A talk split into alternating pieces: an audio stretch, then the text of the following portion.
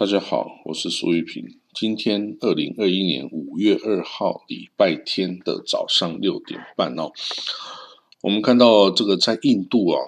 这 COVID nineteen 的病例啊，这个大幅的增加哦，它现在已经到每天超过四十万个新增的确诊案例哦，之前是每天超过三十万，连续十天了。现在是每天超过四十万诶，当然比起来，它的这个印度啊，是等于是全世界人口最多的国家，大概也有十三十四亿人呐。那所以这个比例哦，四十万、三十万，对它的这个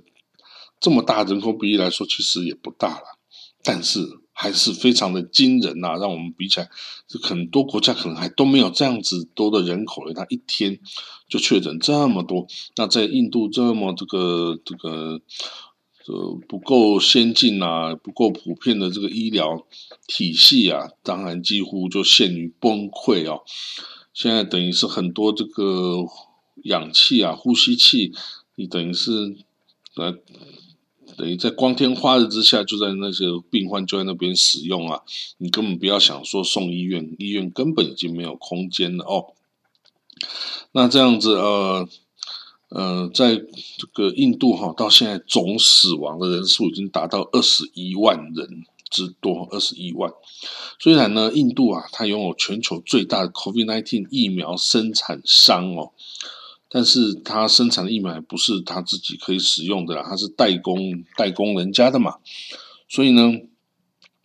加上它人口基数这么大哦，它之前呢根本就没有好好的考虑过，一旦爆发发生怎么样的情势哦，然后也没有为这个足够多的国民，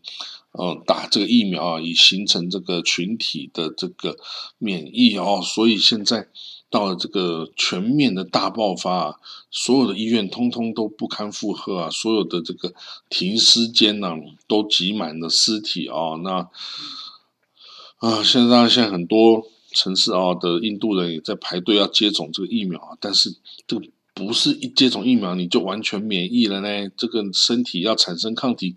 也需要一定的时间呐。像我打了，我三天前打了这个阿斯卡珍尼卡这个疫苗。哎，我的身体到底已经产生抗体了没有啊？我也不知道啊。但是恐怕要打完两针之后啊，这个才能才能到大概八十 percent 哦。这个阿斯利内卡是比较哦，我看那个说明上啊，它是比辉瑞啊或莫丹娜九十几趴的这个保护力啊。这个阿斯利内卡只有八十几趴，不过当然也是聊胜于无啦，总比什么都没有好啊。那。所以呢，这个印度哈，现在很多国家也都对印度来自印度的飞机航班哦实施这个呃这个禁止啊限制哦，就不可以让这个印度来的飞机入境哦，因为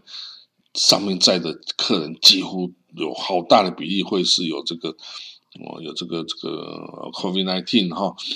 那美国也禁止了印度航班，澳澳洲、纽西兰、加拿大。意大利、英国、德国等等，香港，通通都取消了跟印度之间的这个航班哦。那当然有很多国家也开始对印度提供这个医疗哦、医疗器材或药物方面的援助哈，要帮助这个印度哦度过这个难关哦。因为这个甚至连啊这个呃蒙古啊这个。之前有接受这个印度的疫苗的赠送哦，现在捐了一百万美金要给印度哈，那包括美国啊，还有等等国家也都哦，美光一个美国就向印度哦送去超过一亿美金的物资哈，包括氧气瓶啊、这个口罩啊、测试仪啊等等啊，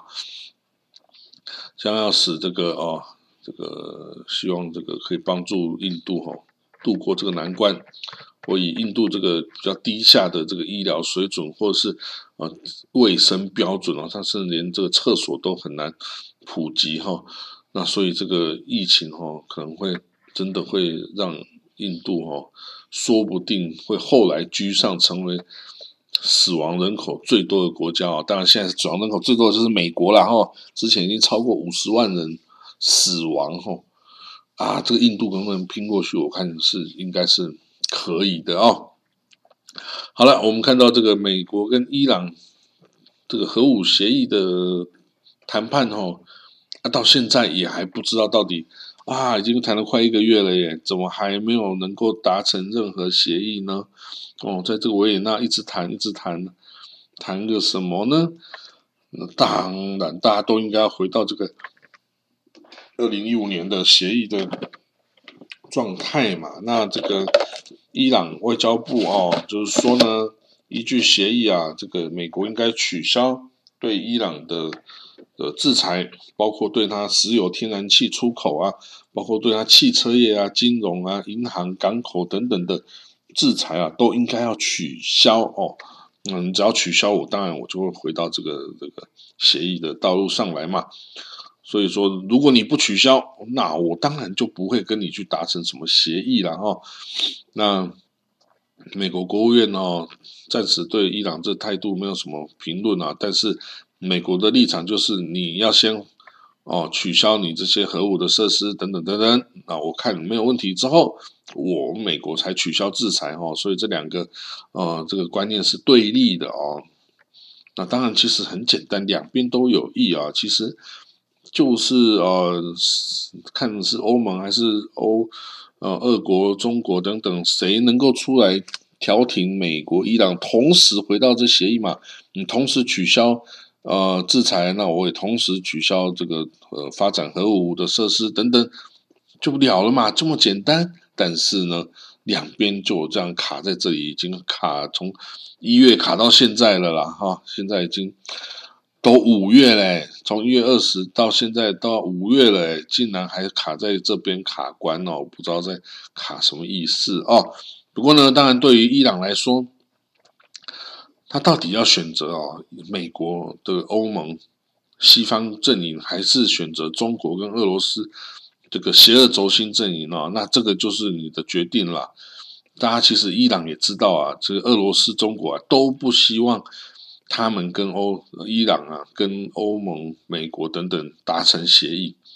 因为你一旦跟这欧美国家继续交恶啊，你就只等你就只能靠我中国跟伊朗跟那个俄罗斯，你就只能选择我这个阵营一路走到黑啦。你还能选择美国吗？不行啊！但是对伊朗来说，其实里面也有聪明人啊，他不想要哦依靠这个中国跟俄罗斯啊，他想要的是哦回到西方阵营里面啊，这个去达成更多的这个投资啊，更多的呃贸易啊等等哦，这些是要跟欧欧美才能够做得到的哦。那啊，所以呢，我们继续观察啦，看能不能哦。在这个未来几年得到突破，不过俄罗斯方面的代表是说啊，你不要期待会有什么未来能够取得什么突破啦，很难哦。这个也符合了俄罗斯对这个事情的立场哦。那诶，我们来看到一下，在那个伊拉克的库德族哈，它北边一个库德族自治区嘛哦，它这个它的军队哈，其实叫 Peshmerga。叫做敢死队哈，翻译成就是敢死队 Peshmerga。在这个 Peshmerga 呢，这个其实之前呢，这个伊斯兰国啊，虽然说表面上好像是已经被西方的联军啊所剿灭了哦，但是其实还是有一些余孽分子哦，在这个伊拉克、奥叙利亚境内活动啊。那在这个大家因为 Peshmerga 它是这个库德族自治区哦，它跟伊拉克的政府军哦之间其实是不是敌对，但是是有一点这个，呃，是有一点改革改革，怎么说呢？就是有点不是非常的配合啊，因为它是自治嘛，哈，所以有自己的武装部队啊。那伊拉克政府军当然是想要全国都是统一的状态嘛，哦。所以呢，这个伊三国就趁就抓住这个时机哦，在这个库德族的部队啊，跟伊拉克政府军的部队之间的这个空隙啊，就在这里活动发展壮大哦。那这个这个伊斯兰国的分子哦，这个常常就跟这个帕什梅加发生交战哦。那这个伊拉克部队呢，以及亲伊朗的这个一支武装民兵 PMU 啊，这个就是 Hash al Shabi，这个这个亲伊朗的这些武装民兵组织啊，他也是对这个库德族哈不是非常的友善哈。所以呢，现在这个库德族哦地区哦也呼吁哈这个伊拉伊拉克的联邦政府军队哈跟这个 Peshmerga 组成一个联合部队哈来对付这个这个伊斯兰国的余孽哈，否则啊你这个伊斯兰国要是再燃起来这个战火哈，这个对伊拉克啊对叙利亚等等啊都是一个极大的威胁哈，因为这个伊三国。是很猛，然后不怕死哈。那他抓着这些不同势力间的空隙来发展自身、壮大自身哦，这个都是一个很大的威胁哦，对对各方都是不利的。那我们看到巴勒斯坦啊，这个总统阿巴斯啊，决定推迟选举的这个决定啊，真的引起公众的强烈抗议哈。不管是民间社区、民间社群啊，